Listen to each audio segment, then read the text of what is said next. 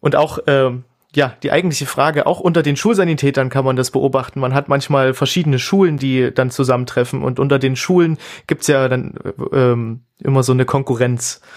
Das, das war schon damals bei uns bei den drei Gymnasien, war immer, ah, und die, das ist eine schreckliche Schule und die sind auch blöd und die sind doof. Aber die Schulsanis untereinander, äh, die halten zusammen.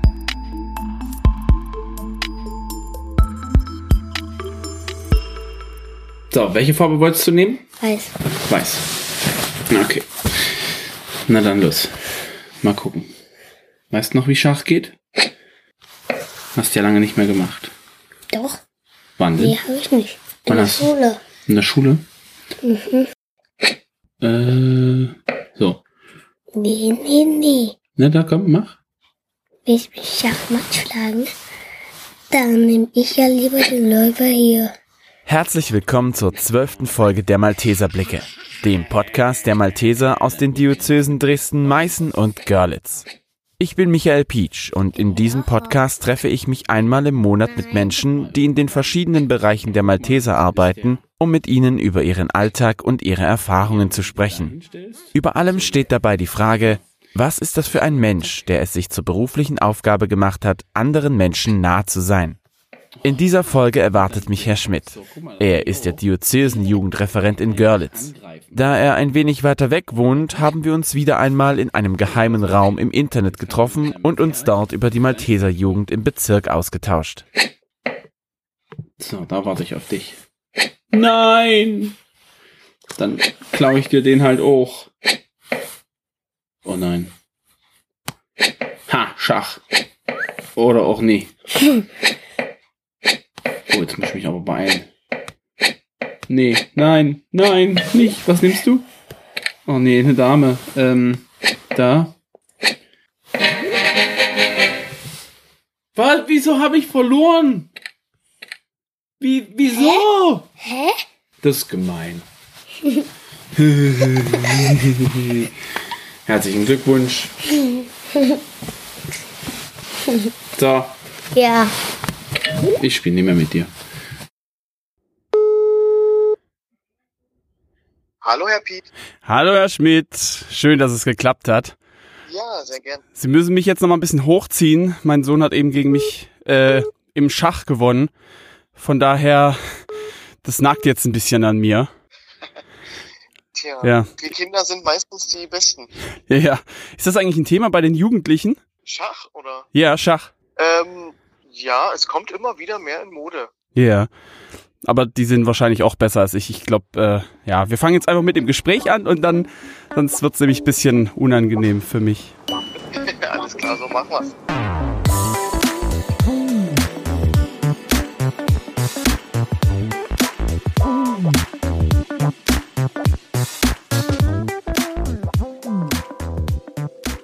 Herr Schmidt, wie geht's Ihnen?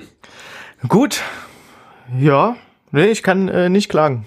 Das ist, das ist schön. Das hört man in heutiger Zeit selten. Ja, ja, man, man, man macht sich schön, sagen wir mal so. Beziehungsweise in meinem Umfeld, da kommt dann immer, ah ja, hm, und dann ist ja, und ja, und Corona sowieso, und dann hat man gar keine Chance, da irgendwie äh, auf ein anderes Thema zu schwenken. Ja, auch, ich finde auch trotz Corona kann man sich schön machen. Das stimmt. Das hatten wir auch mal gehabt. Wir waren mal eine, äh, bei der Arbeit ging es irgendwie darum, hm, ja, es ist aber alles gerade nicht so cool und nicht so, wie wir uns das vorstellen. Und dann meinte ich dann auch so, ach, wisst ihr was, dann machen wir es uns halt eben trotzdem schön. Ja. So, ne, das passt ja eigentlich ganz gut tatsächlich. Wir sind viel mit dem Hund unterwegs. Äh, und da kommt man auch mit anderen Hundehaltern in Kontakt. Also man ist nicht, und das ist draußen, äh, da ist jetzt auch, wenn man auf Corona guckt, das Infektionsrisiko niedrig. Man kommt trotzdem ins Gespräch, macht noch was mit seinem Hund, ist an der frischen Luft. Also von daher. Geht's da eher in, ja, in den Wald oder geht's da eher in den Park? Ähm, eher ein Park. Wir haben hier bei uns eine schöne eingezäunte Hundefreilauffläche, äh, auch mit, mit drei getrennten Abteilen, falls sich mal jemand nicht so gut versteht. Und da gehen wir gerne hin. Äh, wir haben einen ehemaligen Straßenhund aus Griechenland mit einem sehr ausgeprägten Jagdtrieb. Oh. Und deswegen wäre so im Wald oder auf dem Feld im Freilauf, würde der Hund wahrscheinlich nicht so schnell wiederkommen, wenn er einmal ein Reh sieht oder ein Eichhörnchen oder ein vorbeiwehendes Blatt. Und ja, Das vorbeiwehende Blatt finde ich schön, ja. ja, oder sch- ein Schmetterling, also es ist alles, was sich schnell bewegt. Und äh, deswegen ist die Hundefläche wirklich da Gold wert. Einfach den Hund laufen lassen, ähm, kann spielen, rennen, buddeln, schnüffeln, wonach ihm gerade steht und dann kriegt man ihn aber auch wieder. Ich stehe gerade ein bisschen auf Kriegsfuß mit Hundehaltern. Das hat nichts mit den Hunden an sich zu tun, sondern eher das, was aus dem Hund Dem Hund hinten rauskommt. Genau. äh, das hat jetzt mein Sohn nämlich erwischt und damit das kommt, das, das, also, das Auto sah dann nicht schön aus. Ja, Mhm. finde ich auch ein Unding, das nicht wegzuräumen. Also, wenn man mal im Wald ist und das ist tief drin irgendwo, dann denke ich auch, komm, gut, äh, hier machen auch die Wildschweine hin. Äh, aber gerade in der Stadt, finde ich, muss das weggeräumt werden. Ja, Äh, auf jeden Fall. Also vor allem auch die Spielflächen dann letzten Endes in Kindergarten oder eben in Parks dann, ja, äh, ist schwierig, finde ja, ich. auf jeden Fall. Ja, Ich sehe auch immer manche Hundehalter, die dann irgendwie mit ihrem Hund gehen und das nicht wegmachen. Da biete ich dann immer an, soll ich Ihnen eine Tüte geben? Haben Sie keine dabei? Kriegen Sie eine von mir? Und dann machen Sie es weg. Aber das ist clever. wahrscheinlich, wahrscheinlich nur dieses eine Mal, ja. Das ist clever. Das ist so ein bisschen äh, wie, wie so die Jugendlichen, die hinten in der Bahn sitzen und ganz laut mit dem Telefon Musik hören. Ich wollte früher immer so eine, so eine, so eine Mikrofone, äh, Quatsch, Mikrofone sage ich schon, so eine Kopfhörer extra mitnehmen und den beim Aussteigen einfach zuschmeißen Ja. und hinrufen, hier, schenke ich dir. Aber das habe ich, hab ich mich nie getraut. Ja. Wo wir beim Thema Jugend sind. Sie sind ja Diözesen-Jugendreferent in Görlitz. Und Richtig. Der Herr Domagala ist der Diözesenjugendreferent in Dresden-Meißen.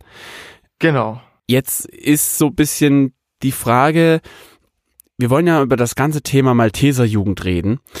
Und äh, Sie sind ja eher in Görlitz verortet. Sie haben ja aber gesagt, dass Sie auch äh, über Dresden-Meißen Bescheid wissen. Genau. Äh, so so fängt auch meine Karriere an in der Malteserjugend tatsächlich in der Diözese Dresden-Meißen. Ähm, so bin ich bin ich dahin geraten. Also ich habe äh, nach der Schule 2015 habe ich Abitur gemacht und danach war ich der erste FSJler äh, beim Herrn Domagalla im Bereich der Jugendarbeit und Schulsanitätsdienst und habe äh, 2015 wie gesagt dort dann das FSJ begonnen und war ein Jahr in der Geschäftsstelle in Dresden unterwegs und habe so auch äh, viel mit aufgebaut und äh, mitbekommen, was in der Diözese Dresden-Meißen abläuft. Beziehungsweise war es da noch zusammengelegt, also da gab es nur den Herrn Domagalla für Dresden, Meißen und Görlitz, das hat man dann erst später getrennt. Ähm, also habe ich ja beides kennengelernt quasi. Und seitdem auch nie wieder weggegangen, nee. Äh, kurz quasi ein, ein, eine drei Jahre Pause. Ähm, hab dann nach dem FSJ die Ausbildung gemacht zum Notfallsanitäter ähm, bei den Maltesern in Hoyerswerda. Wir haben hier eine schöne Lehrrettungswache. Ähm, wie gesagt, dort die Ausbildung gemacht, war nebenbei auch ehrenamtlich dann in der Jugend viel, viel aktiv und habe die Schulsanitäter hier mit begleitet. Und als ich dann fertig war mit der Ausbildung, war eben diese Stelle in Görlitz gerade frei. Also es gab davor eine, die Frau Riedel, ähm, die ist dann aber umgezogen und ja, die Stelle war frei und da habe ich mich drauf beworben, ähm, weil ich mich bei den Maltesern schon auskannte, auch in der Malteserjugend. Und ja, so bin ich dann der Jugendreferent für die Diözese Görlitz geworden. Also letzten Endes die besten Voraussetzungen für diesen Job für die Jugendlichen. Quasi, ja. Also einige Gruppen kannte ich auch schon bei uns in der Diözese und die kannten mich, weil ich halt immer viel mit unterwegs war. Und äh, so war es kein großer Neuanfang. Also schon in der Position nochmal anders, aber ähm, in einem gewohnten Umfeld, sag ich mal. Genau, das ist mir nämlich auch gerade eingefallen. Das ist ja quasi aus der Jugend eine, ich nenne es jetzt mal in Anführungsstrichen, Hierarchiestufe höher. Das kann ich, das stelle ich mir schwierig vor. Ja, es ist auch ähm, ha, in der Jugend schwierig, weil es nicht so richtig eine Hierarchiestufe ist, was die Gestaltung der Jugend angeht. Aber sie haben quasi mehr Verantwortung. Ja, das, ja, das schon. Ja, Also, ähm, Das meinte Die- ich eher damit. genau, ja, das, ja, das kann man sagen, genau. Ja, also die Malteser Jugend lebt viel vom Ehrenamt und äh, von dem, was die Jugendlichen gern machen wollen Und ähm, deswegen haben wir auch oder habe ich auch gute Gruppenleiter und Gruppenleiterinnen. Und wir haben auch einen Jugendführungskreis, den Diözesan-Jugendführungskreis oder kurz DJFK. Ja, das sagt sich schneller dann als immer wieder das lange Wort. Und äh, die, das sind, ja, die setzen sich zusammen aus den verschiedenen Gruppen, sind Jugendvertreter und eine Jugendsprecherin. Und ähm, die treffen sich regelmäßig und werten aus, was ist gelaufen, wie, läuft's in der Jugend, wo müssen wir ansetzen, was können wir machen, was können wir aber auch planen für die Zukunft, äh, was wünschen sich die Gruppen, was können wir machen und äh, ja, ich bin dann der, der die Verantwortung hat. Letzten Endes. Die, ja. die Anmeldungen wieder äh, zurücknimmt und abheftet. Ja. Wenn da bestimmte Sachen entschieden werden, dann, dann sind das ja quasi die Themen, sag ich mal, die auch in der Malteser Jugend wahrscheinlich auch eine Rolle spielen. Ne? Also gerade bei mir ähm, äh, im Bereich, da wo ich eigentlich arbeite, da geht's ja auch meistens darum, hm, was interessiert die Kinder, was können wir jetzt machen, was können wir umsetzen, was wird denn in der Malteser Jugend umgesetzt, was sind denn da so die Themen? Ähm, also ein großes Thema ist bei uns der Schulsanitätsdienst, ähm, was eng zusammen mit der Malteser Jugend läuft. Ähm, in anderen Diözesen wird es schon ein bisschen mehr getrennt. Da gibt's dann auch ähm, in einigen ein Referent für die Jugendarbeit und ein Referent für den Schulsanitätsdienst. Äh, man geht jetzt aber immer mehr in die Richtung, dass man das zusammenlegt und sagt, wir wollen diese Trennung nicht mehr. Das äh, machen wir hier schon lange einfach, weil wir nicht so stark äh, mit Jugendgruppen vertreten sind. Ähm, deswegen haben wir das schon immer zusammen gemacht, also äh, die Jugend- und Schulsanitätsdienst. Ähm, genau, und damit gehen wir ja an die Schulen und bilden die Schüler äh, in Erster Hilfe aus, beziehungsweise erweiterter Erster Hilfe, ähm, so dass sie im Notfall helfen können und für ihre Mitschüler und Lehrer da sind. Was heißt erweiterte Hilfe? Erweiterte Erste Hilfe, das ist nochmal so ein Aufbaulehrgang zum, zum Schulsanitäter oder zur Schulsanitäterin. Ähm, also ein normaler Erste-Hilfe-Kurs, das sind ja acht Stunden, die man da sitzt, wie man es für den Führerschein braucht oder für die Arbeit. Der Schulsanitäter, das sind 42 Stunden insgesamt. Also es ist quasi eine Woche, wenn man es am Stück machen würde, hintereinander weg, nur Erste Hilfe ist das dann quasi so ein bisschen wie ähm, ja so ein, so ein, so ein so eine Spezialisierung dann letzten Endes auf Jugendliche quasi, weil die sind ja doch ein bisschen, weiß nicht, vom, vom Körperbau auch anders her als jetzt der normale Erwachsene oder ähnliches? Also man passt das schon an. Also ich, ich brauche jetzt in so einem Kurs bei Jugendlichen, wenn ich die ausbilde, nicht erzählen, äh, wie es im Pflegeheim abläuft oder sowas. Das, das ist ja vollkommen fern der Realität. Ähm, nee, man, man passt es schon an. Auch die, die Ausbildungsrichtlinien sind da angepasst auf, auf den Schulalltag. Ähm, was so Fallbeispiele und, und Situationen, die man üben kann, sind halt da auch auf die Schule angepasst oder auf die, die, die Situation in der Schule zum Beispiel. Es ist jemand von der Sprossenwand gefallen oder ähm, es hat jemand in der Kantine was verschluckt oder irgendwie sowas. Also da schon Sachen, die auch tatsächlich in der Schule passieren können. Und neben dem Schulsanitätsdienst, was gibt's denn da noch? Die Malteser Jugend. Also die reinen Jugendgruppen, sage ich mal. Also die Malteser Jugend setzt sich sozusagen aus diesen riesengroßen verschiedenen Gruppen letzten Endes zusammen. Genau. Also es, es gibt reine Jugendgruppen und die Schulsanitätsdienstgruppen. Ja, wie ich schon gesagt habe, bei uns in der Region, also Dresden, Meißen und Görlitz, sind die, die Jugendgruppen, die Reihen an sich nicht so stark vertreten. Also wir haben direkt in Görlitz eine ähm, gehabt, die ist auch gerade so ein bisschen äh, auch mitgeschuldet durch Corona äh, so am, am Verfallen. Ähm, aber die schon, schon lange Jahre, auch seit Beginn der Gründung. Wir haben ja jetzt dieses Jahr 30 plus 1 das Jubiläum gefeiert. Ähm, ja, und eigentlich so lange gibt's diese Jugendgruppe schon. Und die haben halt mit erster Hilfe nichts am Hut. Die machen wirklich nur, ja, Jugendthemen, die sie interessieren. Und das ist so die eine Sache, die die Malteser machen und dann halt noch die den Hilfsaspekt reinbringen im Schulsanitätsdienst. Aber beides zusammengefasst ist die Arbeit der Malteser Jugend. Wie unterscheidet sich denn das jetzt, äh, diese Jugendarbeit? Nehmen wir mal jetzt nur die Jugendgruppen, lassen wir mal den Schulsanitätsdienst kurz ein bisschen raus. Ähm, wie unterscheidet sich denn die Jugendarbeit der Malteser von anderen Jugendarbeiten wie, was weiß ich, Streetworker, Arbeiten im Kinder- und Jugendhaus? Also von Streetworkern so grundlegend glaube ich schon noch mal ganz anders, dadurch, dass wir ja dann feste Gruppen haben an sich. Also äh, wir arbeiten da eng mit Gemeinden zusammen ähm, und haben halt da die Jugendlichen aus einer Kirchgemeinde zum Beispiel oder ähm, eine Gruppe von der Schule aus dem Religionsunterricht, die gerne irgendwie bei den Maltesern sich engagieren wollen. Also man kommt anders zusammen äh, als als bei Streetworkern. Und ich glaube, ein ganz wichtiger Aspekt, der uns von anderen von anderer Jugendarbeit unterscheidet, ist der Faktor des Glaubens, der mit reingebracht wird.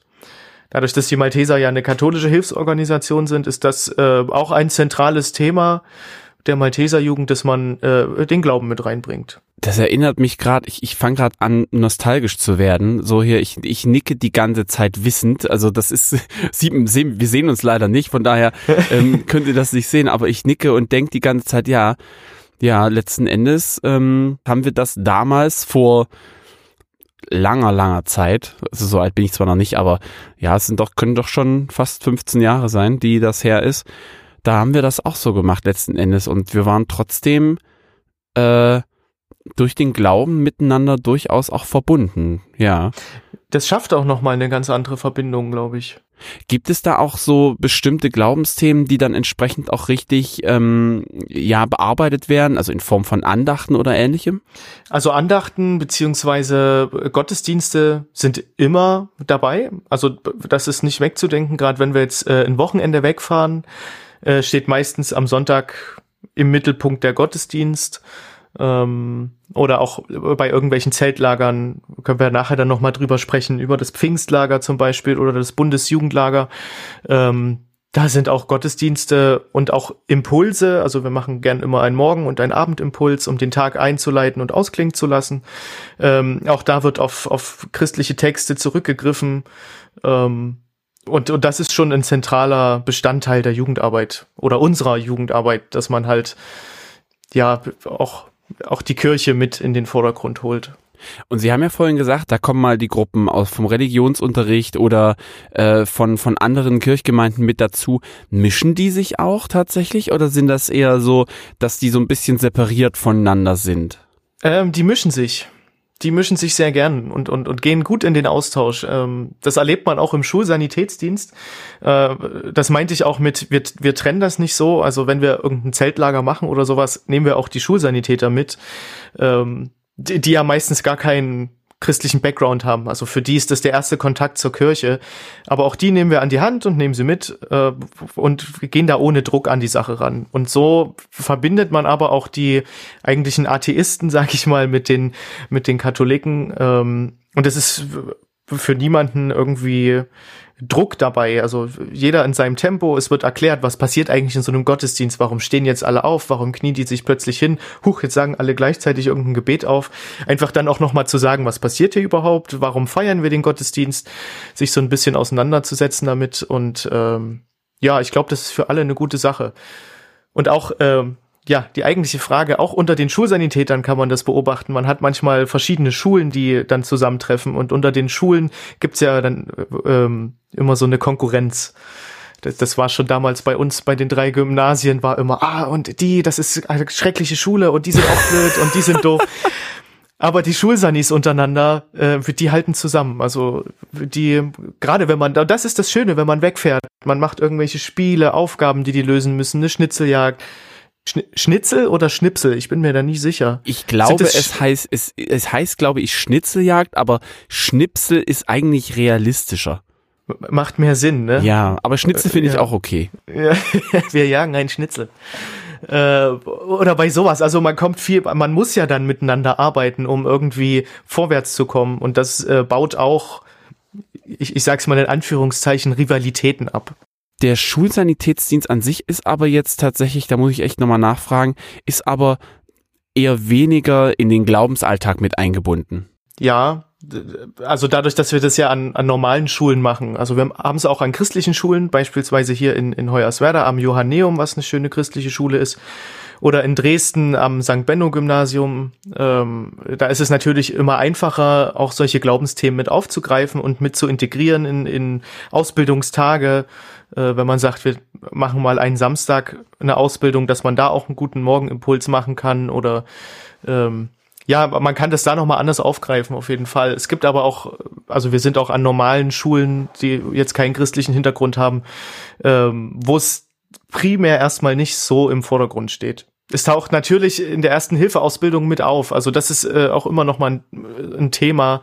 Ähm, das Helfen auch aus der christlichen Überzeugung, also auch aus der aus der Nächstenliebe ergibt sich ja für uns Malteser die Pflicht zur Hilfeleistung.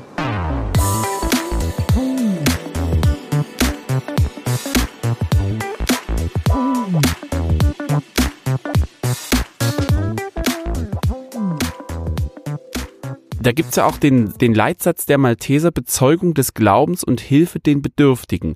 Genau. Und das in jugendgemäßer Weise umsetzen und äh, das für die anvertrauten jungen Menschen erlebbar machen. Zitat Ende. Ja, und das ist, das ist eine Aufgabe tatsächlich, ähm, die, die man gut angehen muss. Also wie ich es schon mal äh, gesagt hatte, ähm, dass man da schon vorsichtig rangehen muss, weil für viele ist es der erste Kontakt zur Kirche. Und ähm, das darf man, glaube ich, nicht zu, äh, zu doll machen oder Verstehen Sie, was ich meine? Ja, also, ja ich finde völlig, ähm, völlig. Man die, darf das nicht Kathol zu doll machen, ist richtig. Ja, ich, nein, ich finde das wirklich gut. Die katholische Kirche kann, äh, kann für Außenstehende, glaube ich, sehr fremd wirken. Also sehr, sehr streng und sehr strikt äh, in seinen Abläufen in der Liturgie, ähm, was ja mit einem anderen Pfarrer teilweise schon wieder ganz anders aussieht. Und ähm, ja, und das halt den Leuten oder den Jugendlichen gut zu vermitteln, ähm, die da gut mitzunehmen, das, äh, das ist wichtig und das bekommen wir aber auch gut hin. Das, ich kann das tatsächlich bezeugen ein bisschen. Also ich will jetzt da nichts Böses. Es ist einfach eine andere Art, Gottesdienst zu feiern letzten Endes. Ich bin selber evangelisch. Allerdings war ich mal auf einem ökumenischen Gottesdienst gewesen ähm, und da muss ich wirklich sagen, dass einige Sachen einfach für mich fremd waren. Also ich habe sie verstanden weitestgehend und warum es gemacht wird und dass es zur Liturgie gehört, ja, das ist ja auch okay, aber einfach weil ich es nie erlebt habe und trotz des christlichen Hintergrunds habe ich mir gedacht, Mensch, das ist ja interessant. Da ist, glaube ich, ne, das von wegen zu doll für Menschen, die jetzt eher weniger was mit mit Glauben am Hut haben, äh, doch schon der richtige Ansatz. Und äh, wir haben ähm, bei uns, also wenn ich jetzt von Görlitz spreche, äh, haben wir wirklich auch gute Pfarrer und äh, vor allem auch unsere Diözesan Oberin, die Gräfin Beatrix zu Lunar, die ähm, ja da sehr sehr äh, forsch auch rangeht und sagt, ne, ihr kommt jetzt mit und ihr stellt euch dann alle vorne hin mitten im Gottesdienst und einer kann noch das Banner halten, also die werden auch alle sofort integriert und mitgemacht. Und ihr ist es aber wichtig, auch eine Sichtbarkeit zu schaffen für die Jugendlichen, das wertzuschätzen, was sie tun in, in ihrem schulischen Alltag zum Beispiel. Ähm, und ja, man, man ist so ein Teil davon.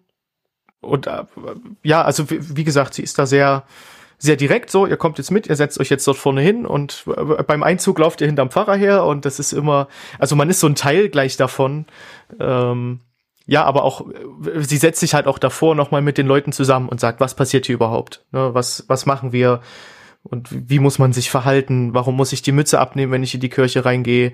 Und lauter solche Sachen. Also man, man krieg, wird so ein bisschen ins kalte Wasser geworfen, aber für viele ist es, äh, also schon vorsichtig. Der Gottesdienst wird gut gestaltet. Nicht mit dem Rücken zum Volk und auf Latein, sondern äh, es wird dann, ja, ja, also auch solche Pfarrer gibt's, ne? Ähm, es wird dann schon lebendig auch gestaltet, auch yeah. mit einer schönen Liedauswahl, dass es nicht die gregorianischen Gesänge sind, die auch sehr schön sind. Die sind auch äh, schön, ja. Aber glaube ich, wenn man das erste Mal in die Kirche geht, ist doch ein, ein lebendiges Lied noch mal schöner, wenn man irgendwie fröhlich über die Liebe Gottes singt, als das äh, irgendwie auf Latein zu tun in einem Mollgesang. ja. Wie groß ist denn die Altersspanne? Also, oder anders gefragt, bis wann gelte ich denn noch als Jugendlicher? Ich glaube offiziell bis 27. Ja, das, das habe ich auch mal früher gelernt, ja. Aber ich, ich habe jetzt doch die Hoffnung. ähm, ich, ich würde das tatsächlich bis oben offen lassen und von unten eigentlich auch.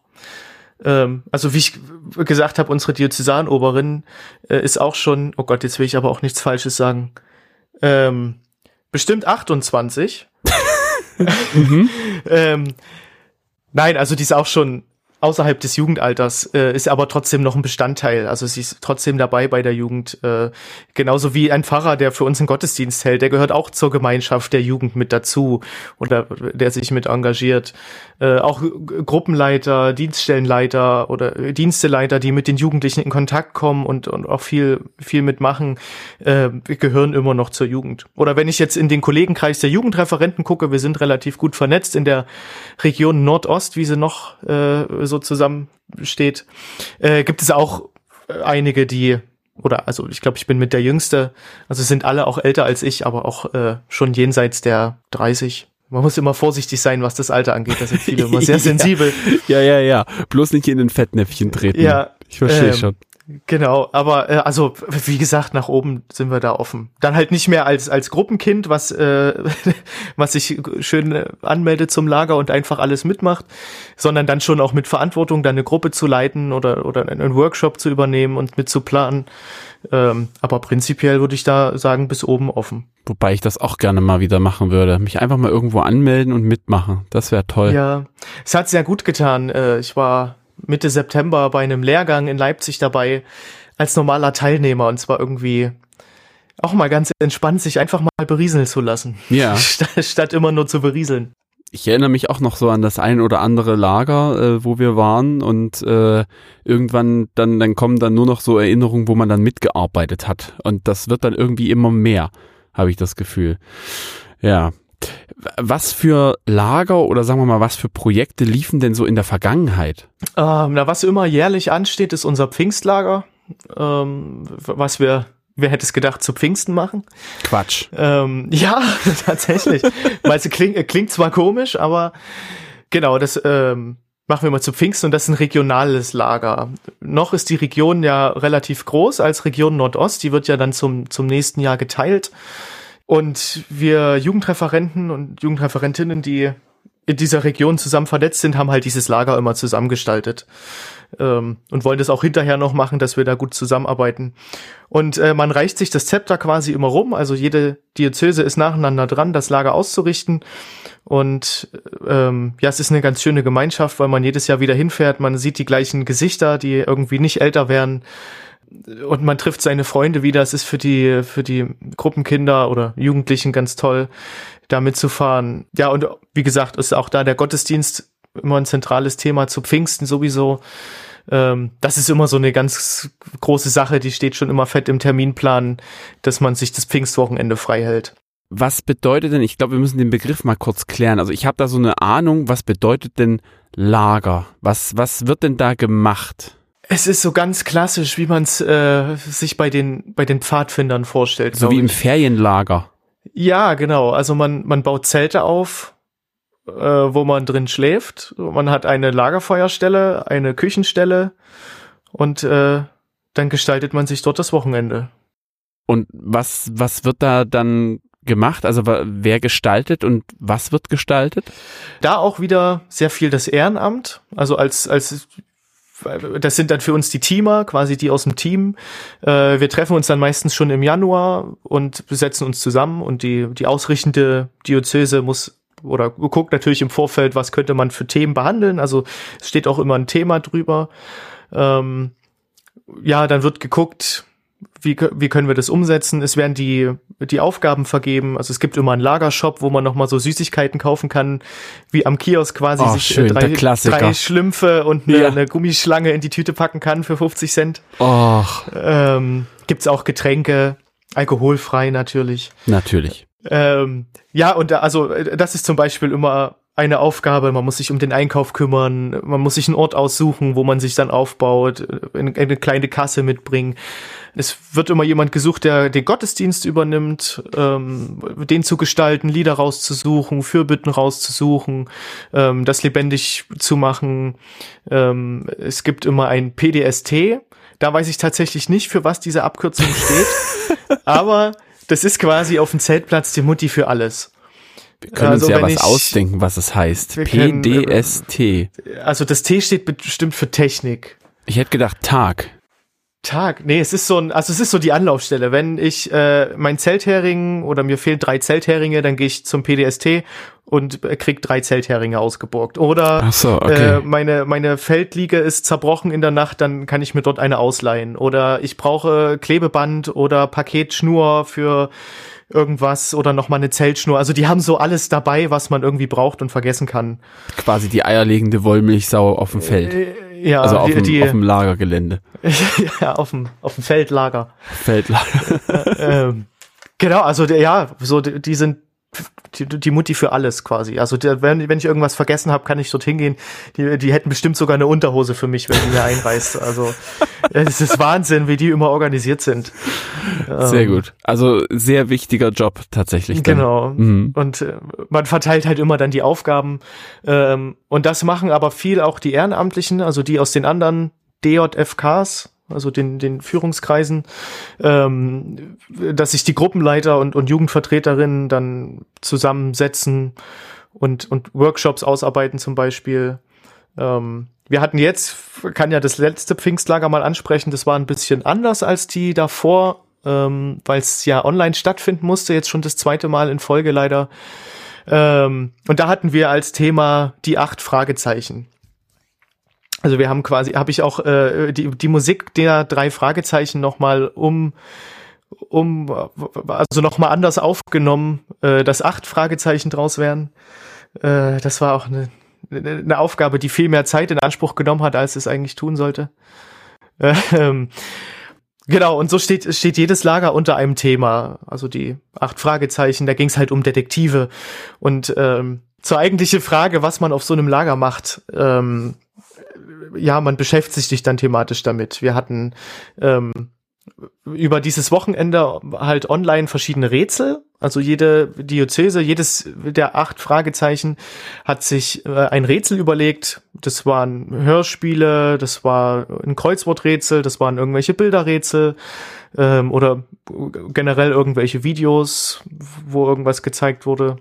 Ja, und damit konnte man sich dann äh, eine Farbe und einen Lösungsbuchstaben erarbeiten und das musste man dann am Ende zu, in so eine Dekodierscheibe eingeben. Weiß nicht, äh, gibt solche solche Escape Room Ja, ja. Brettspiele für zu Hause Ja, und da ist immer ja. so eine Scheibe dabei und so war die auch aufgebaut, dass sich das dann verschiebt und und dann ist man irgendwie auf eine Lösungsbuchstaben, nee, eine Zahl, genau. Und dann musste man die Zahlen nochmal sortieren und ordnen, äh, bis man dann am Ende auf die Lösung gekommen ist. Und so ist man auch das Wochenende beschäftigt. Ne? De- Definitiv. Ja, und weil im, im Zwei-Stunden-Tag kamen halt die Rätsel von wirklich von Freitagabend bis, bis Sonntagvormittag. Ähm, also in der Nacht nicht, aber so, dass man halt alle zwei Stunden wieder ein neues Rätsel hatte. Äh, zwischendurch haben wir Radio gemacht, das haben wir letztes Jahr entdeckt zum ersten digitalen Pfingstlager. Äh, Radio Mario wurde dort geboren. Das haben wir dieses Jahr dann wieder gemacht. Davon habe ich sogar schon mal was gehört. Ja, so ist auch der Podcast entstanden.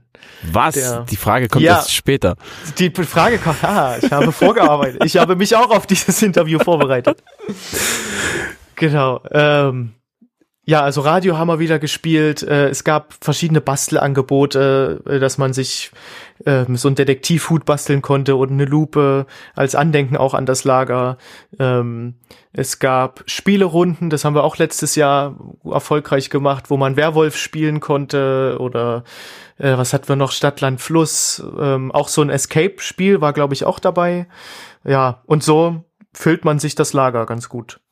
Ja, das glaube ich sehr gern. Also das klingt ja wirklich auch spannend und trotz äh, dessen, dass diese Jugendarbeit dann in dieser Corona-Zeit letzten Endes ja stattfinden darf oder muss, beziehungsweise ja, darf auch und aber auch muss, äh, klingt das aber trotzdem nach einem riesengroßen Sack an Dingen, die man sich da überlegt hat, um die Jugendlichen letzten Endes, äh, ich will jetzt nicht gleich sagen zu beschäftigen, aber denen doch schon eine schöne Erfahrung zu bieten. Auf jeden Fall. Es war auch ein ganz schöner Sack Arbeit. Ähm, also dieses Jahr konnten wir gut zurückgreifen auf das, was wir von letztem Jahr hatten. Äh, also das, das Größte, was oben stand, war die Internetseite. Wir wollen ein Lager online machen, dann müssen wir, also wir brauchen eine Internetseite. Man muss das ja irgendwo irgendwo muss ja der, der Lagerplatz sein. Ja, und dann war das auch wirklich so schön aufgebaut ähm, als Bild, wo man draufklicken konnte, so verschiedene Zelte, so die die die, äh, die Bühne und äh, das Spirit-Zelt. Also das steht bei uns auch über eine Jorte, wo man sich zurückziehen kann. Also so ein spiritueller Ort, äh, wo ein bisschen Musik läuft, wo man Zeit hat, mal runterzukommen, zu beten oder sich einfach mal zurückzuziehen.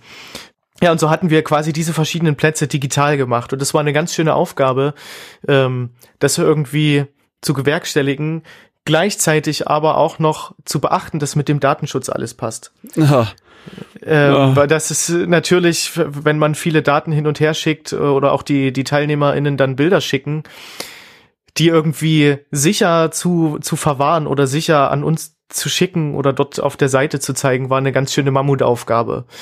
Also rein vom technischen Aufwand war es nicht mehr ganz so groß, aber trotzdem die Inhalte ähm, ja zu bekommen, die die ganzen Rätsel, die müssen ja auch irgendwie aufeinander oder zueinander passen. Ja, das muss ja auch gefüllt werden letzten Endes, ne? Ja, und auch so der Schweregrad muss angepasst werden. Ich kann nicht am Anfang fünf schwere Rätsel machen und die letzten drei sind dann so Pille-Palle, sondern man kann es ja schon so ein bisschen, bisschen durchmischen.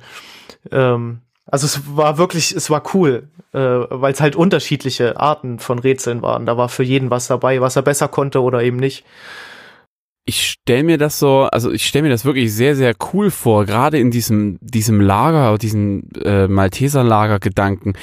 Wie funktioniert denn Jugendarbeit, aber jetzt, sag ich mal, im, ich nenne es jetzt mal im Regelbetrieb während der Corona-Zeiten? Im, Im echten Leben quasi. Quasi, ja, außerhalb des, außerhalb des, äh, außerhalb der Zelte quasi. Ja, ähm, schwierig. Ähm, weil in, in, ich sag mal, in der Zeit, wo es äh, gut möglich wäre, weil die ähm, Inzidenzen niedrig sind, ist das Sommerloch. Da sind ah. Sommerferien, Urlaubszeit äh, und da erreicht man die Jugendlichen eigentlich nur sehr schwer.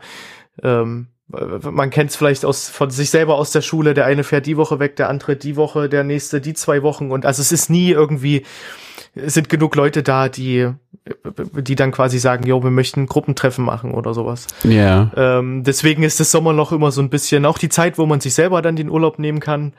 Ähm, ja, weil da die Jugendarbeit nicht viel oder nicht, der da nicht viel stattfinden kann. Ne?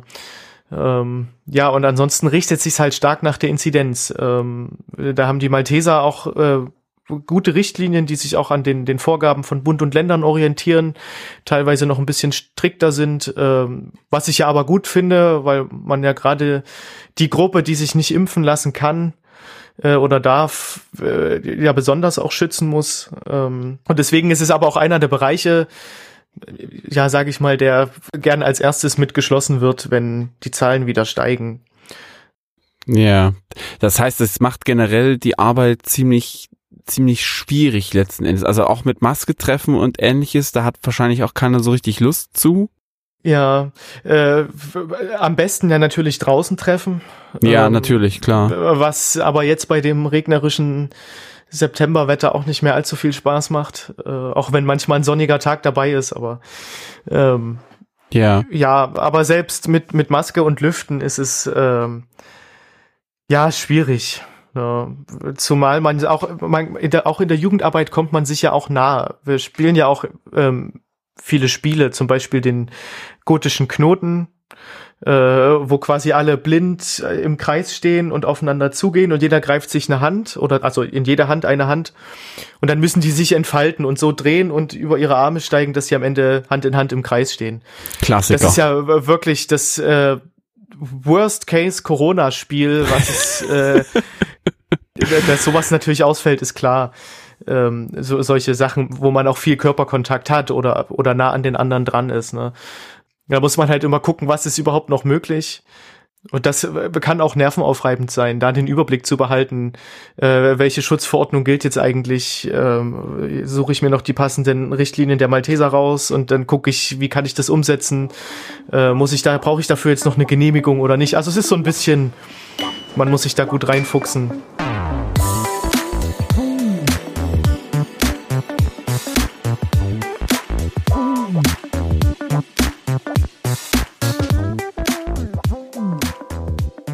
Hat man denn trotzdem noch Kontakt zu den Jugendlichen oder ist es jetzt, jetzt so, dass die Jugendgruppen dann zerfallen? Äh, man braucht man braucht unbedingt den Kontakt zu den Jugendgruppen, weil sonst ist die Gefahr sehr groß, dass die zerfallen. Ähm, das ist an den Schulen noch ein bisschen einfacher, dadurch, dass die sich ja in der Schule auch sehen und ihren Schulsanitätsdienst an der Schule weiter machen, auch eingeschränkt. Da stehen wir in engen Kontakt immer mit der Schulleitung. Ähm, aber die, die sehen und treffen sich ja dann auch an der Schule und, und sind weiter Malteser. Ähm, das ist in den reinen Jugendgruppen natürlich schwieriger. Ähm, da muss man gut hinterher sein und äh, ja Gruppentreffen stattfinden lassen.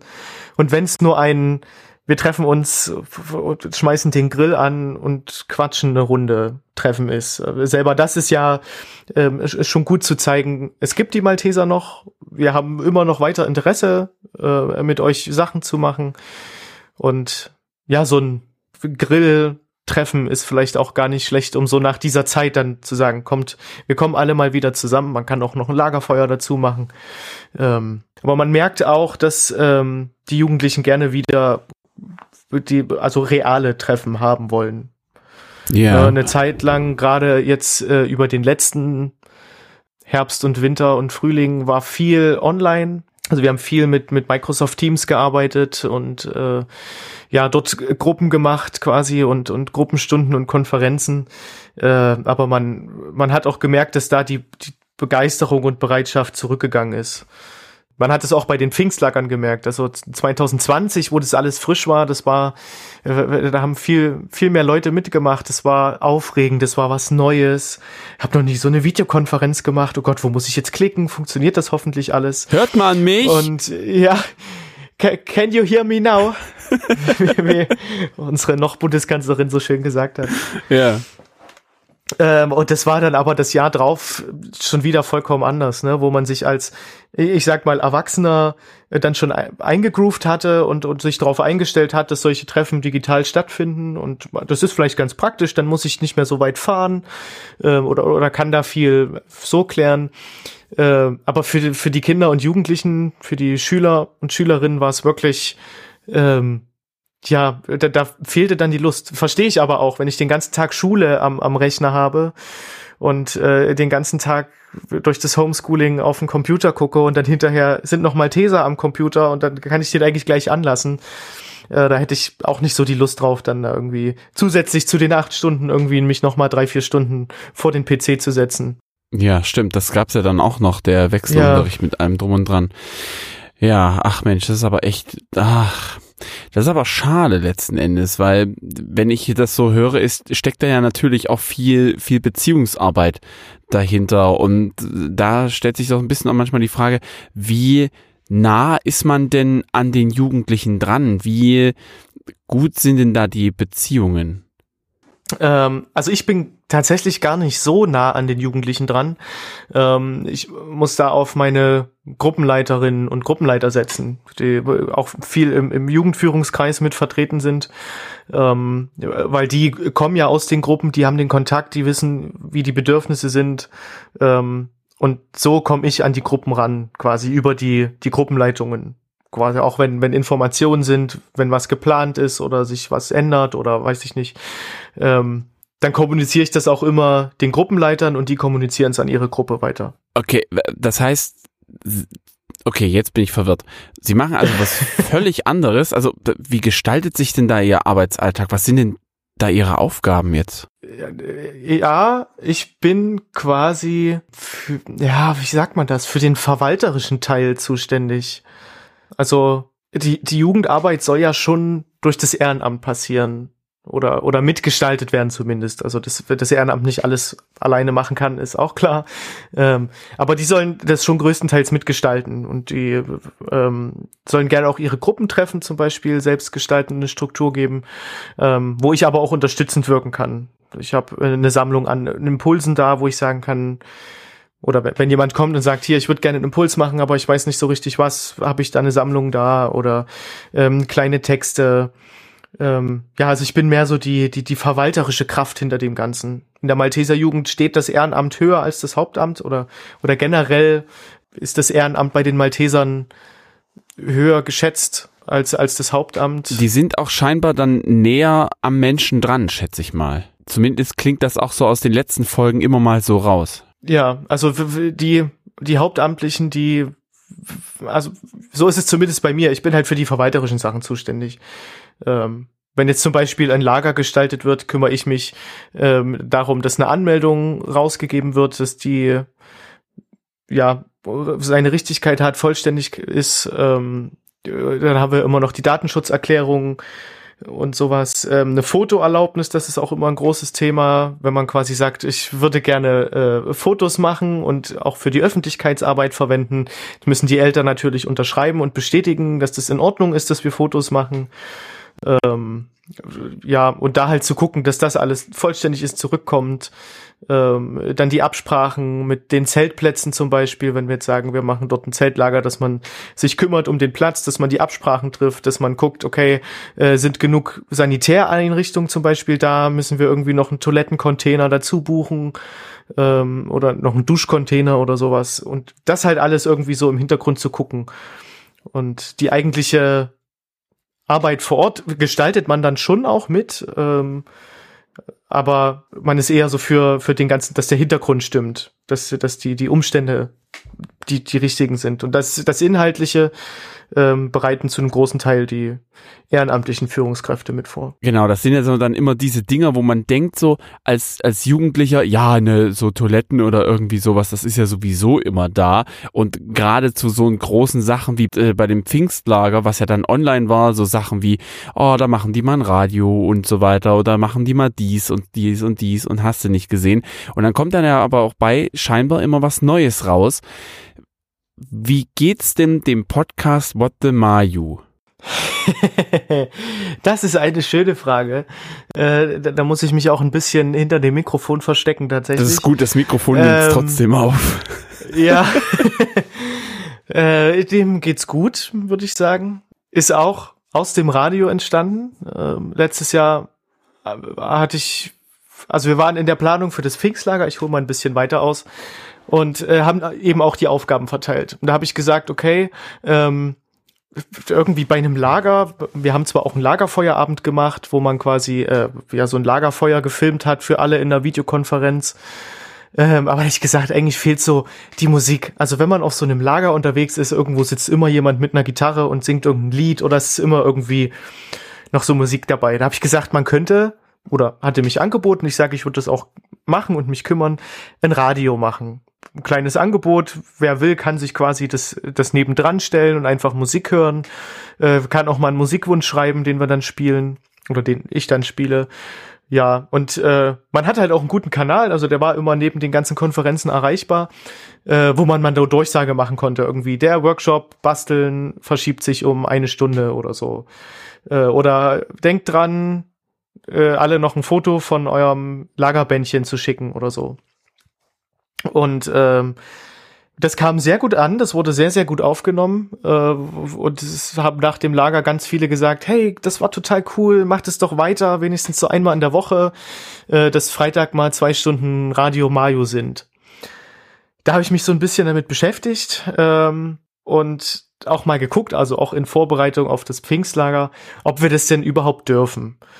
Ähm, da kommt die GEMA ins Spiel und die GVL. Ähm, die berechtigterweise ähm, natürlich die, die Komponisten und Künstler schützen wollen oder denen auch das Geld geben wollen, was ihnen zusteht. Ähm, und im Rahmen einer geschlossenen Jugendveranstaltung, was das Pfingstlager ja in dem Falle war, also man muss sich anmelden und man muss, äh, kriegt seinen Zugang dann dort dazu, ähm, ist man von der GEMA befreit. Also da sind bei uns keine Gebühren angefallen, die wir zahlen mussten. Ähm, wenn ich jetzt allerdings sage, ich mache ein Radio Mayo einmal in der Woche am Freitag über so einen Internetradio-Stream oder sowas, dann ist das öffentlich und dann müssen wir GEMA-Gebühren zahlen, je nachdem, wie viele Lieder wir auch spielen und wie lang, wie viele Zuhörer. Und das wird ja dann, äh, ja doch auf, auf Dauer geht das dann schon, ähm, also wird es schon teuer einfach, wenn man diese, diese Gebühren die ganze Zeit abgibt, wenn man Freitag für zwei Stunden so ein Radio macht, ne? Ähm, deswegen haben wir gesagt, oder ja, hab, haben wir überlegt, äh, auch mit dem Herrn Domagala zusammen haben wir dann nochmal und den anderen Jugendreferenten, überlegt, was könnte man denn dann stattdessen machen? Und da habe ich gedacht, Mensch, ähm, eigentlich wäre so ein Podcast doch auch cool. So das, was äh, gerade während Corona ja total geboomt hat, hat jeder irgendwie, jeder, der äh, ein Mikrofon und eine, einen Mund hat und, und sprechen kann, hat gesagt, ich mache einen Podcast. Dann habe ich gedacht, springen wir auf den Zug doch einfach auf äh, und, und machen irgendwie einen Podcast über die Malteserjugend oder über Themen, die die Malteserjugend interessieren könnten. Dann hatten wir das alles geklärt, wir hatten den Rahmen geklärt. Ähm, wir haben glaube ich, ähm, auch kurz vor den Malteserblicken gestartet, ne? Mit ich der ersten glaube Folge. kurz danach, beziehungsweise ich weiß, ich weiß es gerade nicht mehr ganz genau. Ich weiß nur, dass mir gesagt wird, hier guck mal, da wird noch äh, die Malteser Jugend machen jetzt auch einen Podcast, hör da mal rein. Aber ich glaube, es muss danach gewesen sein, weil ich glaube, die erste Folge war schon veröffentlicht und ich glaube, mir wurde auch die Folge, also die What the Mayo Folge vor der Veröffentlichung zugeschickt. Also ich war quasi, ja, okay. habe quasi so, so die, die, die äh, bevor Veröffentlichung schon äh, reinhören dürfen, wenn ich mich recht erinnere. Aber also es war relativ zeitgleich, deswegen ja, genau. stand das Intro, das, das Intro zum Beispiel schon, äh, Stimmt. wo wir auch zusammen mit der Frau Waltemate gesagt hatten, wir benutzen das einfach, gab es ja auch noch für den anderen äh, Podcast, ähm, den Debug, Debug, genau, äh, den Gewaltschutz-Podcast. Ja, genau. Ähm, dass man quasi auch einfach so eine, ja, dass man merkt, es gehört zusammen. Ja, und so hat sich dann entwickelt. Also ich habe da stand auch viel in Kontakt mit der lieben Frau Waltemate, die mich da unterstützt hat. Ähm, und dann haben wir, habe ich einfach, ja, das Equipment hatte ich vom Radio noch und dann habe ich gedacht, gut, dann legst du einfach mal los. Und dann äh, kam die erste Folge, die waren, das ist so ähm, das Gegenteil meiner Lieblingsfolge. Also ich würde jetzt nicht sagen Hassfolge, aber meine unlieblingste, lieblichste Folge. Ja, die erste ähm, Folge halt, ne? Ja, das ist wie Pfannkuchen, der erste geht immer daneben. ähm, ja. Also, aber, aber ab der zweiten wurde es ganz gut, ne? Als ich, oder, also finde, ne, Eigenlob stinkt, aber ich fand auch die zweite und die dritte dann sehr, sehr angenehm, wenn man sich einen Gesprächspartner sucht und äh, gute Gespräche führt und einfach so über so Sachen redet, was Jugendliche interessieren könnte. Ähm, es ging ja um Liebe, das ist, glaube ich, immer ein großes Thema bei Jugendlichen, die erste Jugendliebe.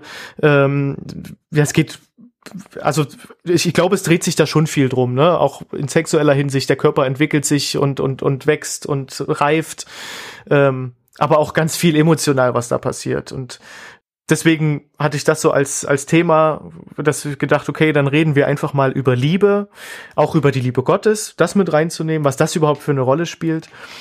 Ähm, ja, und die dritte Folge war mit einem mit einem Arbeitskollegen und Freund. Äh, da ging es über den Glauben, weil das ja hatte ich ja auch gesagt, ist was, was die Malteser von anderen unterscheidet, dass eben der Glaube so eine zentrale Rolle spielt und dann eben da mal drüber zu reden, was ist eigentlich Glaube? Äh, du hast eine andere Religion, wie glaubst du denn? Oder was, was sind die Unterschiede? Wie hilft dir das auch im Alltag? Ne? Ähm, es ist ja immer, Religionskritik ist ja schnell geübt, äh, aber andersrum ist es, zumindest ist es für mich persönlich auch so eine große Stütze im Alltag wenn man irgendwie mal nicht weiter weiß. Man hat irgendeine Situation und ist so irgendwie festgefahren. Äh, dann kann ja so ein so ein religiöser Input und ja eine gute Hilfe sein einfach, die einen durch durch solche Zeiten auch gut durchbringen kann. Und darum ging es mir in der dritten Folge. Jetzt jetzt schläft's grad. Jetzt schläft's grad, ja. Ähm, es war am Anfang geplant, erstmal diese drei Folgen zu produzieren äh, um eben auch zu gucken, wie aufwendig ist das, äh, wie, wie, viel Zeit nimmt das in Anspruch, wie wird das überhaupt auch angenommen. Ähm, und danach wollten wir weitermachen und das Stück für Stück an das Ehrenamt abgeben. Ähm, auch hier merkt man, dass das Ehrenamt halt hoch geschätzt wird, ähm, dass man quasi sagt, okay, wir lassen die mal zu Wort kommen, die zuhören oder die gerne, also dass man der Podcast von Jugendlichen für Jugendliche quasi. Also ich bin auch noch relativ jung, aber glaube ich nicht mehr so jugendlich jung. Ähm, nicht mehr so ganz. Und man ist das immer man, so alt, wie man sich fühlt. Man, das stimmt, ja. aber äh, ja, bei irgendwelchen Lagern, wenn die in ihrer Jugendsprache, also so manche Wörter oder Digi. Floskeln, da, da bin ich, ja, das, ach, das ist sowas von 2017 äh, oh weia. Man, also Also es gibt dann auch immer solche Insight. Ich meine, das hatten wir ja damals genauso. Das Ja, ist ja natürlich. auch alles okay. Aber man steckt da einfach nicht so drin und dann, äh, ja, wird's, glaube ich, schnell peinlich. Sheesh. Also ja, sheesh, das ist ganz schön cringe.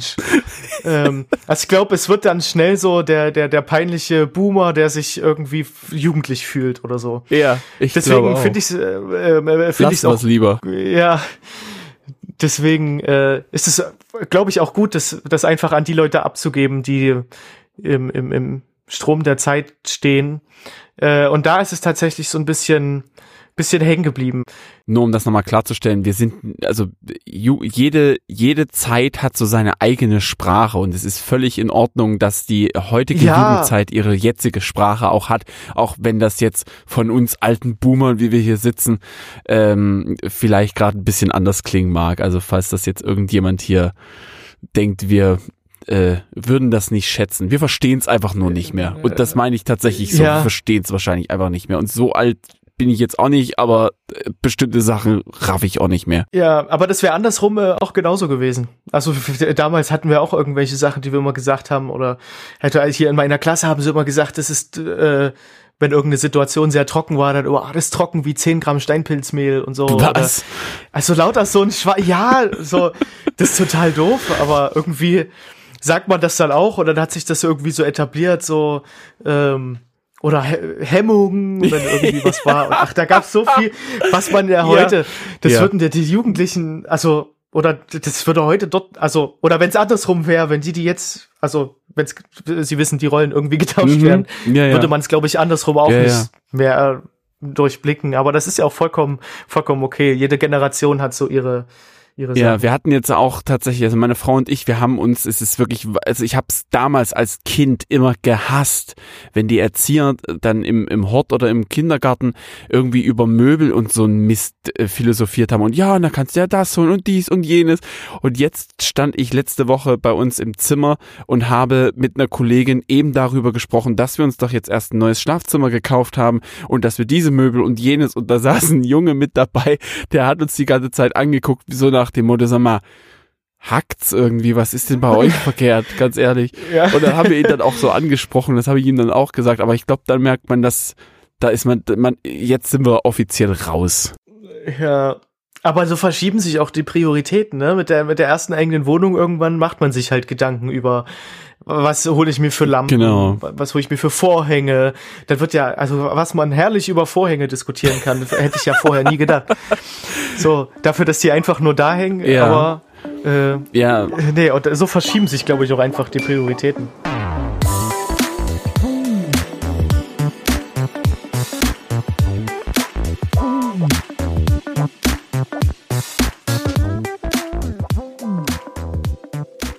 Aber auch tatsächlich so ein bisschen die Freizeitgestaltung, die verschiebt sich nämlich tendenziell auch so ein bisschen mehr vielleicht von, was man früher ja gesagt hat, oh, wir sind ja eher mehr draußen, hinzu, wir sitzen jetzt mehr, schon alleine Corona-bedingt, mehr vom PC.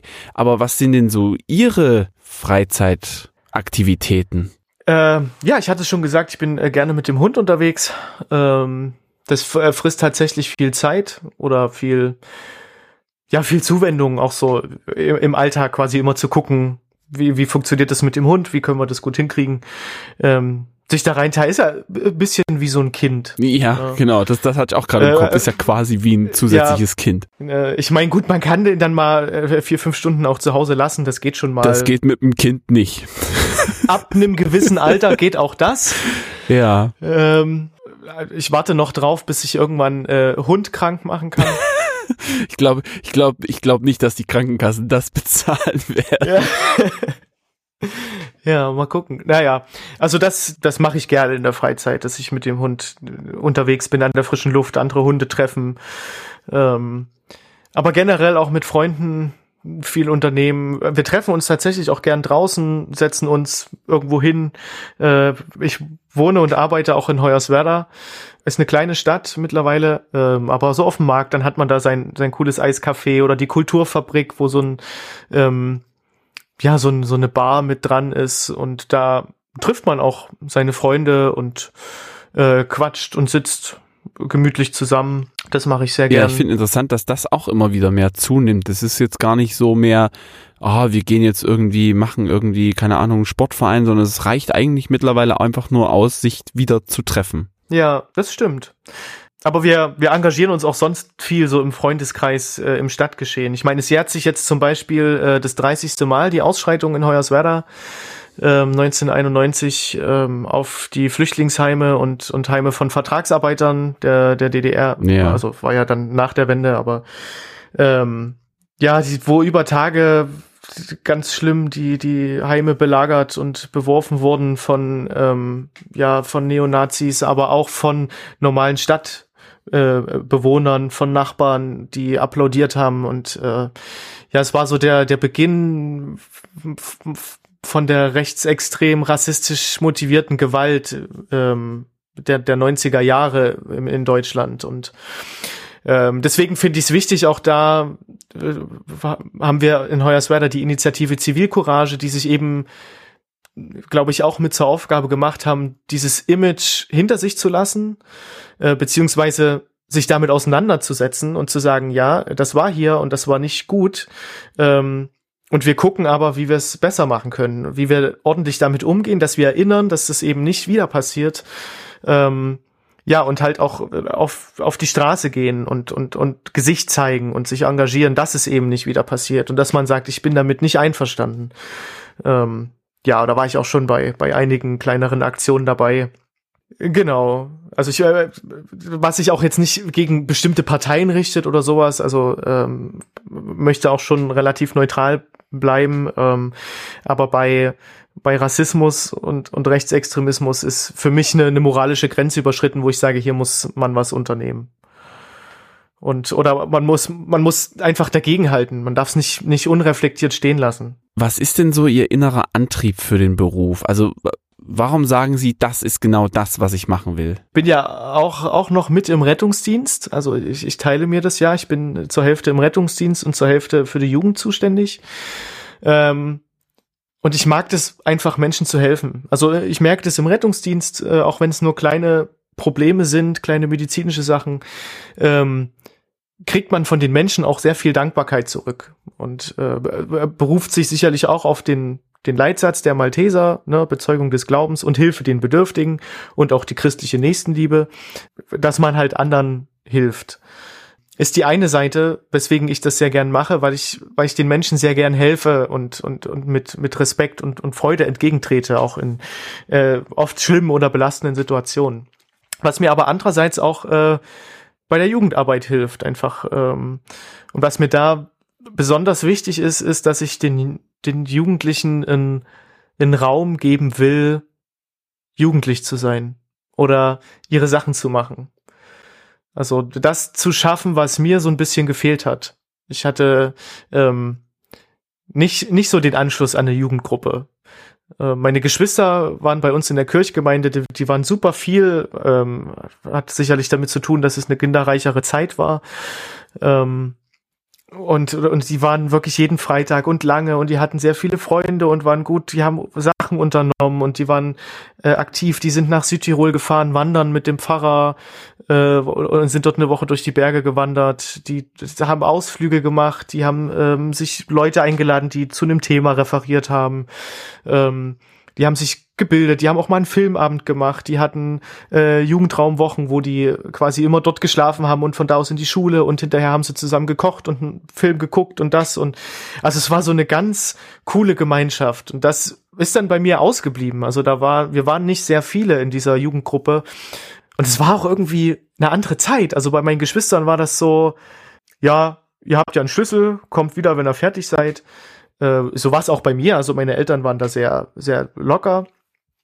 Äh, aber bei den anderen war das nicht. Ah, ich muss um acht zu Hause sein. Ah, ich muss um zehn zu Hause sein. Ah, ich habe keinen Bock. Ich habe nicht so richtig Lust. Und mh, also es war irgendwie nicht so cool. Ich, und ich hätte mir gewünscht, irgendwie eine schöne, schöne Jugendgruppe zu haben, wo man ja, wo man sich wohlfühlt, wo man ankommt, wo man sich auf die Treffen freut, wo man coole Sachen unternehmen kann. Und äh, eben das will ich aber jetzt für andere Jugendliche schaffen. Dass man sagt, wir kriegen das hin, irgendwie eine coole Gruppe zu sein, wo man sich freut, wenn man dabei sein kann und mitfährt und mitmacht. Und ja, ein, ein Raum für alle. Alle sind willkommen. Jetzt sind wir noch bei dem kleinen Geschichtchen. Sie hatten ja gesagt, da gibt's was. Ich habe eine schöne Geschichte. Ähm, die ist äh, tatsächlich aus meiner Anfangszeit. Ähm, denn eine Sache, die es in der Malteser Jugend gibt, ist die Nikolaus-Aktion. Ähm, was halt eine Aktion ist, die im Advent dann äh, stattfinden soll, ein soziales Projekt, äh, wo man quasi sagt, im, im Auftrag des heiligen Nikolaus ähm, helfen wir jemanden oder bereiten wir eine Aktion vor, die anderen Freude bereitet. Und es war, wie gesagt, 2015, ich war FSJler und äh, habe zusammen mit der Jugendgruppe vom St. Benno Gymnasium diese Nikolaus-Aktion geplant. Wir haben, glaube ich, auch, ähm, also es ist dann immer wie so ein Wettbewerb, die schönsten Aktionen kriegen eine Auszeichnung, einen Preis. Ich glaube, wir haben sogar den ersten Preis gewonnen. Ähm, und wir haben ähm, Asylbewerber aus einer Asylbewerberunterkunft, wo meine Schwester gearbeitet hat, ähm, in die Schule eingeladen. Also es waren jetzt nicht so viele, es waren irgendwie, ich glaube, so um die zehn Kinder mit Eltern, ähm, haben mit denen Spiele gespielt, haben mit denen Rätsel gemacht, auch so ein bisschen mit der deutschen Sprache. Äh, wir haben mit denen Lebkuchenhäuser gebaut und so ein bisschen erzählt, was denn Weihnachten auch ist, was wir hier feiern, wie wir das feiern. Ähm, die Eltern konnten ja mal abschalten, konnten sich mit einem Kaffee hinsetzen, ähm, haben sicherlich auch was dazugelernt und hatten einfach mal so einen kleinen stressfreien Nachmittag. Und genau, das haben wir als Aktion durchgeführt. Und haben die mit der Straßenbahn abgeholt äh, zu uns zur Dienststelle und wieder zu. Nee, es war in der Schule, genau, aber mit der Straßenbahn äh, dort ins Benno-Gymnasium gefahren und äh, auch rückzu wieder begleitet. Und äh, die Geschichte, die eigentliche, ist auf der Rückfahrt passiert. Äh, da war ein kleines Mädchen, also die mit an dem Tag dabei war, und die hat in irgendeinem Spiel ein Stofftier gewonnen. Und ähm, wir saßen in der Straßenbahn und da war eine Frau und die hatte einen Welpen auf dem Arm. Und da ist das Mädchen hin und die hat, die fand den Hund total süß zum, zum Dahinschmelzen und wie die den Hund gestreichelt hat und der hat sich gefreut und die haben da zusammen so ein bisschen gespielt und Jedenfalls, das Mädchen drückte der Frau das Stofftier in die Hand und hat gesagt, das ist für den Hund. Und die Frau hat schon gesagt, nee, der, der, spielt damit eh nicht. Und also der hat es dann schon wieder vergessen und behalt es doch ruhig. Und das Mädchen hat darauf beharrt, nein, der Hund soll dieses Kuscheltier mitnehmen. Und naja, letzten Endes hat die Frau das dann behalten. Wir sind ausgestiegen und die Frau ist auch mit ausgestiegen. Ähm, und kam dann auf mich zu und meinte, hier, das, das Mädchen hat mir das Stofftier gegeben. Äh, vielleicht können Sie ja noch mal fragen, nicht, dass dann nachher das Geschrei groß ist oder so, wenn das Stofftier dann fehlt. Und da bin ich auch dann noch mal zu ihr hin und sag, hier, äh, willst du das wirklich mit dem Hund geben oder willst du es lieber für dich mitnehmen? Und da hat sie gesagt, nein, das ist, ich möchte, dass der Hund damit spielt. Und dann hat es auch letzten Endes der Hund mitgenommen, ob er damit spielt, weiß ich nicht. Aber das hat mich, das hat mich sehr, beschäftigt oder sehr beeindruckt. Also äh, ich früher als Kind habe Kuscheltiere gesammelt. Ich habe äh, eine große Kiste gehabt, die war voll mit Kuscheltieren. Äh, und hätte ich da bei so einem Spiel eins gewonnen, hätte ich das nicht mehr hergegeben. Und ähm, gerade als als Asylbewerber, glaube ich, hat man auch jetzt nicht viel mitgebracht ähm, oder oder generell viele Spielzeug und Kuscheltiere zur Verfügung. Ähm, und umso beeindruckender fand ich dass das Mädchen gesagt hat, der Hund braucht es mehr als ich. Also der Hund hat mehr Spaß an diesem netten Geschenk als ich und hat es weitergegeben. Und das hat mich so, so beeindruckt und so bewegt, dass das Mädchen in ihren jungen Jahren irgendwie schon gesagt hat, nein, ich, ich möchte, dass der Hund das mitnimmt und dabei damit Spaß hat und sich darüber freut. Und das, äh, ja, das hat mich auch nachhaltig noch verändert. Also das beeindruckt mich immer noch. Krieg ich gleich Gänsehaut beim Erzählen. Ja, ich auch so ein bisschen tatsächlich. Es ist ja so ein bisschen, sie hat da was weggegeben, was halt wertvoll ist, was ja vielleicht sogar, und da erinnere ich mich gerade an die ähm, biblische Geschichte, äh, wo es darum geht, dass die alte Witwe zwei Kupferstücke reingeworfen hat, was aber letzten Endes ja alles war, was sie besessen hat, äh, ja. im Vergleich zu den Reichen, die da eben halt einen Teil ihres Reichtums letzten Endes nur reingeschmissen hat. Ähm, das ist halt so ein bisschen ja, das regt auf jeden Fall zum Nachdenken an. Das kann letzten Endes Malteser Jugend auch sein. Ja. Und ich glaube, das war auch für die, die noch mit waren, auch irgendwie ein, ein schönes Erlebnis für die Jugendlichen. Da einfach irgendwie das nochmal, das ist so, so ein Wachrütteln, so ein, ja, krass, okay, man braucht nicht so viel. So, man kann auch glücklich sein, wenn man andere glücklich macht. Und für sie war, für das Mädchen war das der Hund, den sie mit dem, mit dem Stofftier glücklich gemacht hat. Ja, Herr Schmidt, dann herzlichen Dank für dieses Teilen, vor allem von dieser Geschichte jetzt noch am Ende. Das fand ich äh, wirklich nochmal sehr schön, äh, damit rauszugehen letzten Endes. Und Ja, sehr gerne. es wird jetzt langsam Herbst. Es ist jetzt äh, zum Zeitpunkt der Aufnahme fast schon äh, Oktober. Von daher, ähm, ja, hoffe ich, dass die Malteser Jugend sich trotz alledem äh, ja ein bisschen ja besser treffen kann. Vielleicht, vielleicht wird das noch was. Ja, ich bin optimistisch. Das wird auf jeden Fall was. Subi, dann einen wunderschönen Abend noch und äh, vielleicht sieht man sich ja dann irgendwann mal. Ja, hoffentlich. Hoffentlich. In, in real. Tschüss. Na dann, tschüss.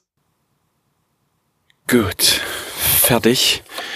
Wollen wir mal ein bisschen raus hier wieder. Vorhang auf. Gott, ich glaube, ich werde jetzt mir das Tablet von meinem Sohn klauen und äh, ein bisschen Schach üben, wenn seine App dafür ausgelegt ist. Ja, und dann werde ich ihn morgen vermutlich schlagen. Zeit wird's. Kann ja nicht sein, dass ich hier so als absoluter Nichtskönner dastehe. Da muss ich ja schon ein bisschen Haltung bewahren. Oder er ist einfach schlauer als ich. Ja, Schach war sowieso noch nie so richtig mein Spiel, von daher, ich gönn's ihm. Ah, ich will trotzdem besser werden, da schnapp ich mir das jetzt mal.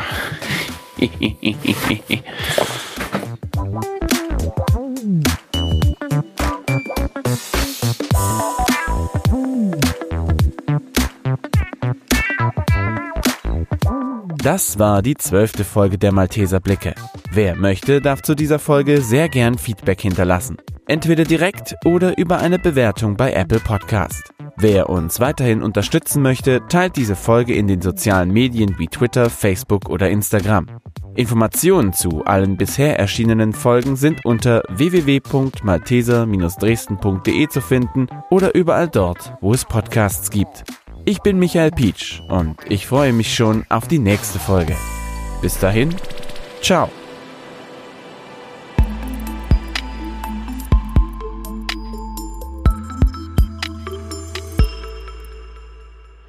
So, jetzt bin ich mal auf Record. 1, 2, 3, 2, 3, 4, 5. Das war mal eine Telefonnummer von irgendeinem Radiosender, deswegen habe ich mir das gemerkt. Ja, 0800 123 2345 oder so. Ist das nicht Stimmt. PSR? P Woher? Aber nur, die haben doch keine 0800-Nummer. Nee, doch. Oder MDR Jump? Das Ich glaube sein. MDR Jump. Ich höre äh, im Dienstwagen immer MDR Jump und da ist immer 0800 1, 2, 3. 2, 3, 4, 5. MDR Jump, Ja, ich tatsächlich. glaube, ja, nicht? Nicht schlecht. Wobei nicht, dass uns das jetzt hier als, als Werbung, wobei die sind öffentlich-rechtlich, das, das ist Ja, das kann man schon mal sagen, ja. Und hat ja, wenn man es im Dienstwagen hört, ist es ja auch was äh, Arbeitsbezogenes. G- quasi, quasi, sehr gut.